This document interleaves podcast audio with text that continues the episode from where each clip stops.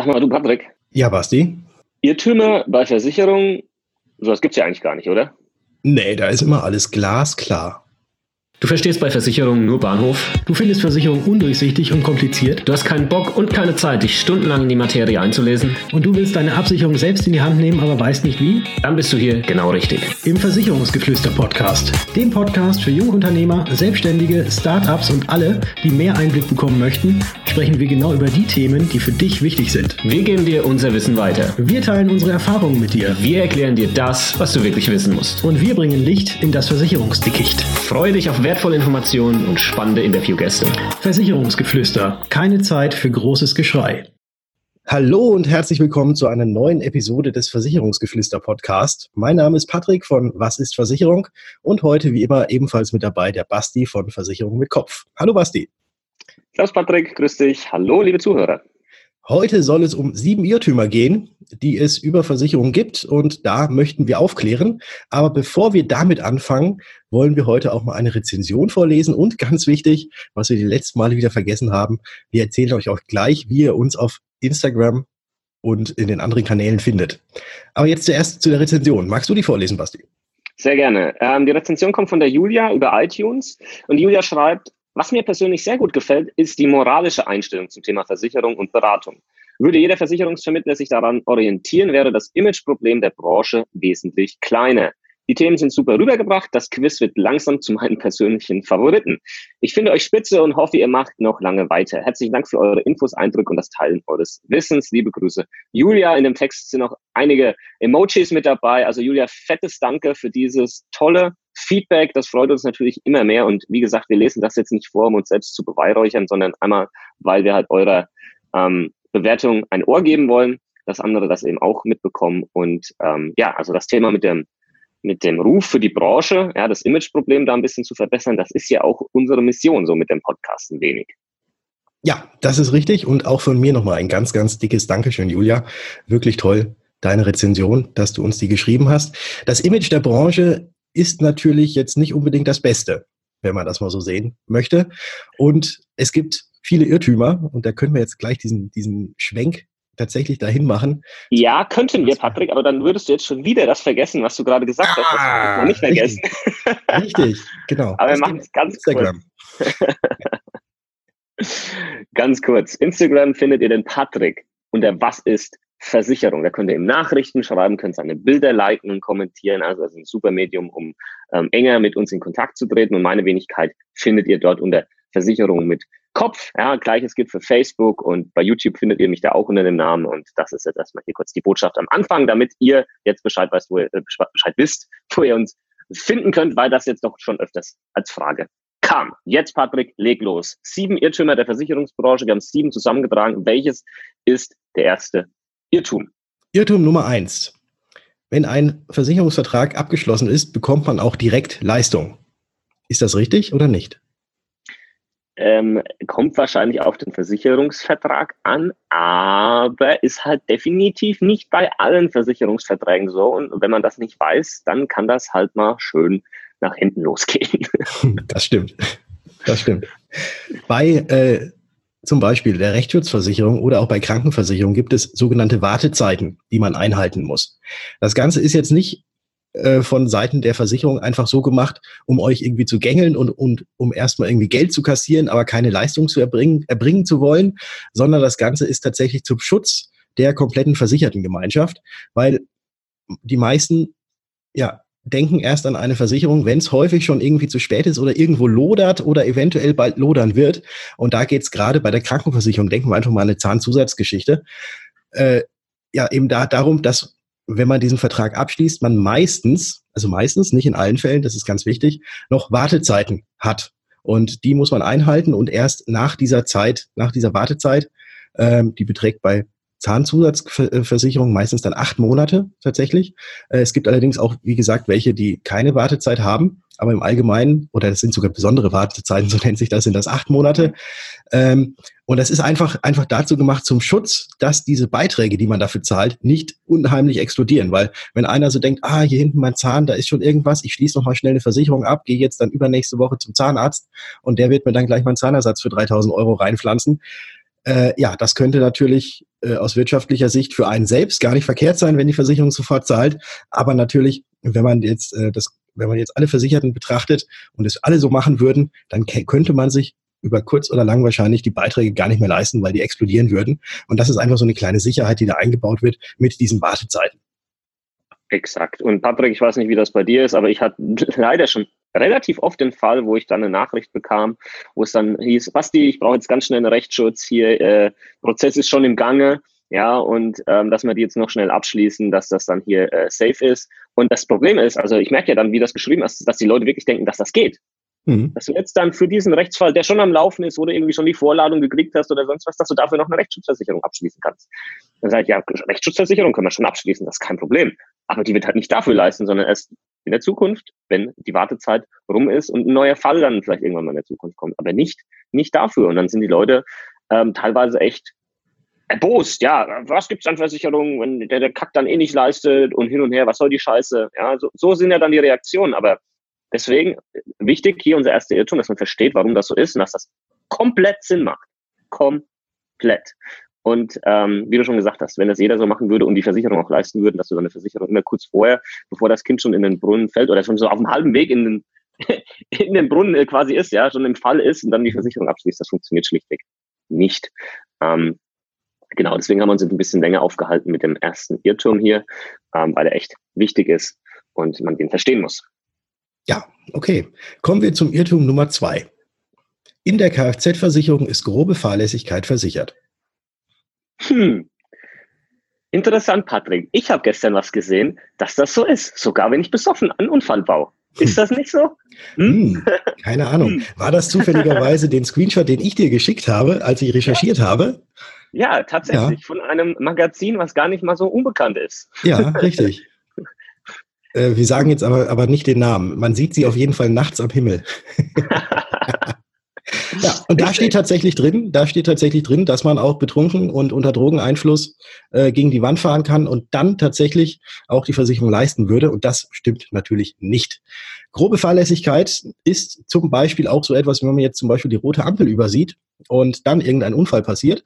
Das Ganze wäre tatsächlich versichert, wenn, ganz wichtig, wenn in der Kfz-Versicherung auch die sogenannte grobe Fahrlässigkeit eben mit eingeschlossen ist. Und das ist nicht immer der Fall. Deswegen ganz wichtig, dass ihr auch mal bei eurer Kfz-Versicherung darauf achtet oder mal guckt, ob denn auch grobe Fahrlässigkeit mitversichert ist. Was allerdings niemals, wirklich niemals mitversichert ist, ist, wenn ihr unter Alkohol- oder Drogeneinfluss Unfälle baut. Da wird eure Kfz-Versicherung niemals den Schaden an eurem Fahrzeug irgendwie bezahlen. Den Schaden, den ihr allerdings anderen zufügt, also sprich die Kfz-Haftpflichtversicherung, die würde auf jeden Fall erstmal in Vorleistung treten zumindest äh, und da denjenigen, den ihr geschädigt habt oder wo ihr den Unfall gebaut habt, dem die Entschädigung bezahlen. Allerdings könnte es da auch dazu kommen, dass sie äh, euch wieder in Regress nehmen, sprich das, das Geld und die Kohle, die sie demjenigen bezahlt haben, auch zurückverlangen. Ja, und wir haben gestern auch ein bisschen philosophiert und haben, haben auch festgestellt, ähm, auch wenn diese Versicherung Kfz Vollkasko heißt, ja, das hat, hat, hat nichts damit zu tun, dass du, wenn du voll besoffen bist, ja, dass die dann hier auch, auch leistet. Ja, also deswegen heißt die nicht Vollkasko und da wird es keine Kohle geben, auch wenn du das vielleicht in diesem einen Magazin, was wir namentlich nicht nennen werden, äh, vielleicht gelesen hast, das ist absoluter Käse, was die da geschrieben haben. Das stimmt nicht.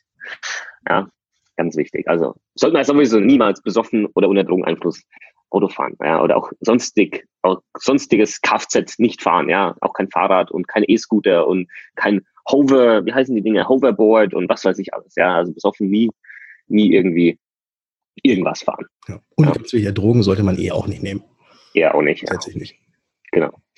Das war an der Nase, Patrick. Was? Ja. Was ist das okay, nächster Irrtum. Patrick, ist auch so ein Klassiker. Das liest man ja auch immer ganz, ganz, ganz vielen Schildern. Eltern haften für ihre Kinder. Hm, so. könnt, würde ich jetzt so nicht unterschreiben. Würde ich jetzt auch, würde ich jetzt so nicht unterschreiben wollen. Nee. In Deutschland gibt es ganz viele Gesetze.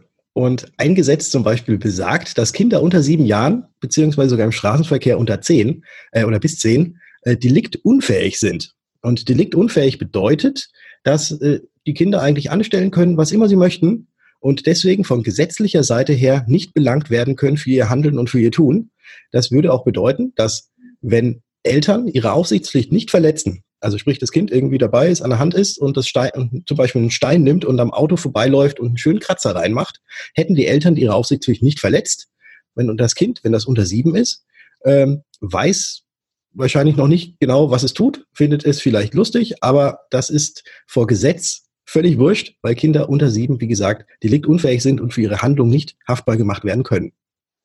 Exakt, ja. Das heißt, da muss man dann auch, ja, dann ist halt quasi dumm gelaufen, ja. Und auch der Geschädigte würde tatsächlich dann auf seinem Schaden sitzen bleiben. Ja. Ähm, muss nicht geleistet werden, aber tatsächlich kann man auch deliktunfähige Kinder in der privaten Haftpflichtversicherung mit einschließen. Muss man zusätzlich machen. Bei neuen äh, privaten Haftpflichtversicherungen richtig gut ist das oft schon mit dabei, aber bei vielen Älteren definitiv nicht. Das heißt, das mal überprüfen, wenn du kleine Kinder hast, die unter sieben sind oder unter zehn Jahren, was den Straßenverkehr angeht. Dann das Thema vielleicht mal angehen und mit einschließen, weil es kann ja sein, dass das vielleicht bei einem Freund passiert ist, und jetzt sprechen wir hier von mehreren tausend Euro, und dann fühlst du dich ja trotzdem moralisch in der Pflicht, als Elternteil für den Schaden deines Kindes aufzukommen, musst das dann halt aus eigener Tasche zahlen. Und wenn du das aber einschließt, ähm, diesen Baustein Delikt und Fake Kinder in die private Haftpflichtversicherung, dann würde die auch in so einem Fall leisten. Mhm. Genau. Also grundsätzlich kann man trotzdem sagen, Eltern haften für ihre Kinder. Äh, stimmt nicht. Stimmt für nicht. Die Jungen unter sieben. So. Jo. Was auch nicht stimmt, ist, dass wenn dir etwas passiert, wird Papa Staat sich schon um dich kümmern. Ja. ja? Ist doch so. Ja, also wenn es hart auf hart kommt, dann ist doch der Papa Staat da und, und wird einspringen und wird mir helfen. Ich meine, Deutschland, Sozialstaat, da ist doch alles dann geregelt und dann landest du auf einem ganz leichten, weichen Federkissen und alles ist gut. Hm? Ja, genau. Wo, wozu, wozu brauche ich dann überhaupt noch Versicherung? Genau. Ja, ja. Der Staat wird sich schon kümmern.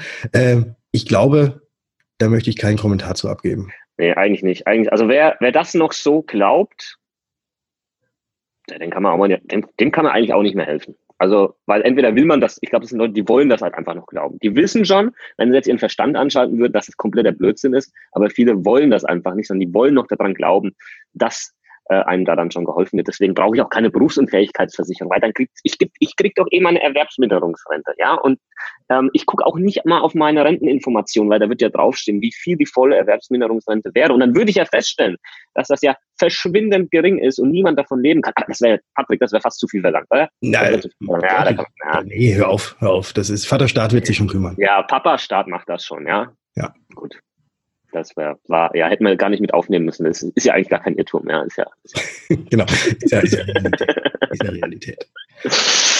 Gut, alles klar. Nächster Punkt, Patrick. Nächster Punkt, genau. Je höher der Kfz-Schaden ist, umso größer wird auch die Rückstufung in der Kfz-Versicherung sein. Hm. Ist das nicht so? Ich dachte, je mehr je mehr Unfall ich gebaut habe, also je, je größer der, der Schaden ist, desto weiter hauen die mich da zurück in meiner, in meiner SF-Klasse. Nein, so. ist es tatsächlich nicht. Also die Schadenfreiheitsklasse, ähm, da ist es völlig irrelevant, ob du jetzt einen Schaden von, sagen wir mal, 100 Euro irgendwie bei der Versicherung einreichst oder von 100.000 Euro oder von einer Million Euro einreichst, ist völlig egal. Äh, die Rückstufung ist immer in jeder Höhe, der, der, die geleistet wird, identisch. Ähm, natürlich hat jede Versicherung ihre eigene Rückstufungstabelle. Das steht übrigens auch in dem Versicherung Kfz-Vertrag äh, mit drin, äh, wenn man einen Schaden baut, äh, von welcher SF-Klasse, also Schadenfreiheitsklasse, man dann in welche andere man zurückgestuft wird. Es kommt allerdings tatsächlich nicht auf die Höhe an, sondern es kommt nur auf die Häufigkeit an. Wenn du jetzt einen Schaden hast, dann wirst du eben entsprechend zurückgestuft. Wenn du zwei Schäden hast, dann wirst du auch eben entsprechend höher oder weiter zurückgestuft. Aber auf die Höhe kommt es nicht an. Ich habe es jetzt, glaube ich, schon zum vierten Mal gesagt. Äh, das Einzige ist tatsächlich die Häufigkeit, wie viele Schäden man meldet und entsprechend gibt es dann die Rückstufung. Was allerdings auch ganz wichtig ist, was viele, glaube ich, auch nicht wissen. Achtung! Rückstufung, ja. Trommelwirbel. Oder?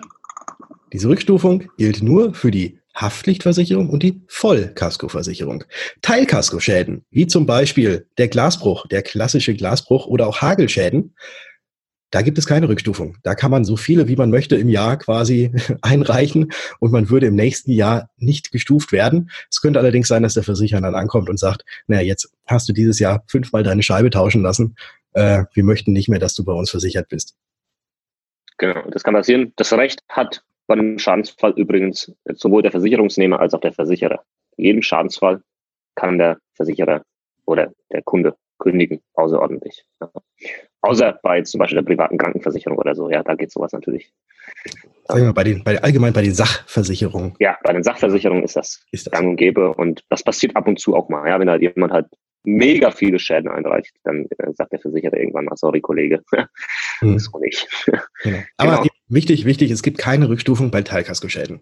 Ja, auch wenn du das vielleicht schon mal gehört hast in irgendeinem TV-Qualitätsmedium, wo das jemand erzählt hat, dass es das geben sollte vor ein paar Monaten. Ja, auch Käse. Käse, stimmt nicht. Also, lieber Versicherungspodcast hören und weniger TV-Talkshows, wenn ihr wirkliches Versicherungswissen wollt, Leute. So. Sechs. Ja, zwei Stück haben wir noch. In der Haftpflichtversicherung gibt es den Neupreis erstattet. Also bedeutet, wenn du etwas kaputt gemacht hast und jetzt soll dieser Schaden ersetzt werden, dann wird der Neupreis erstattet. Also Patrick, wenn ich jetzt dein Handy kaputt mache, was hast du für ein Ding? Hast du ein Nokia? Ja, oder was hast du? Ja, ich habe Nokia 250 mit Akkulaufzeit ja. über fünf Jahre. Ja. Das ist so ein, hier so ein, weiß ich nicht, Apple ist es nicht, das andere halt. So. Samsung. Ein Android. Ja, ein Androide.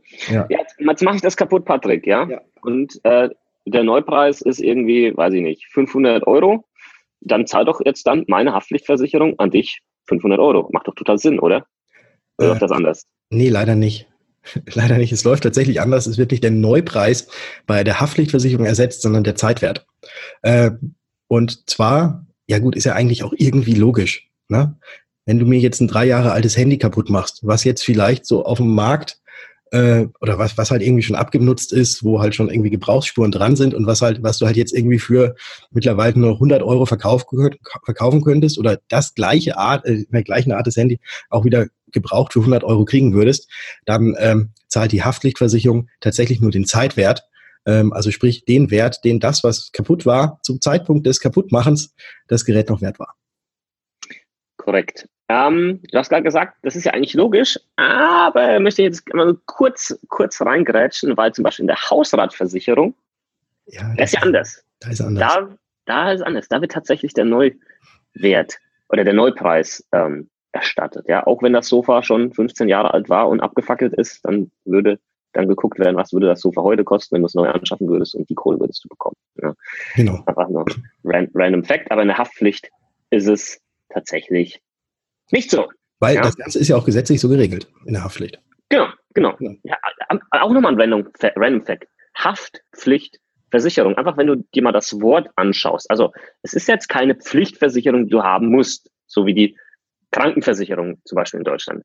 Auch wenn das jetzt im Namen drin steht. Aber was wir haben in Deutschland ist eine gesetzliche Haftpflicht.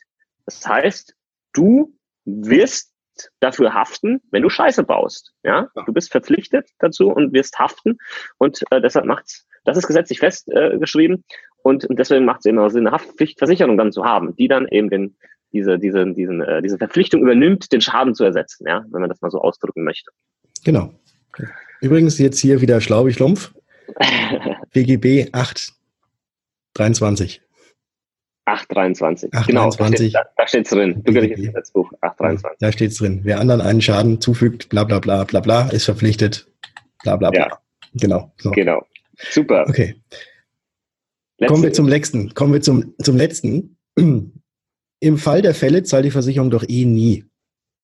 Klar. Also das ist das hätten wir eigentlich zu Anfang bringen müssen. Ja, das ist, glaube ich, das, was man, der größte Irrtum von allem. Ja, Leute, also mal ganz ehrlich, ja, wenn es drauf ankommt, dann zahlt der Laden doch eh nicht. Ja? Die wollen nur meine Beiträge, sind alles Gauner.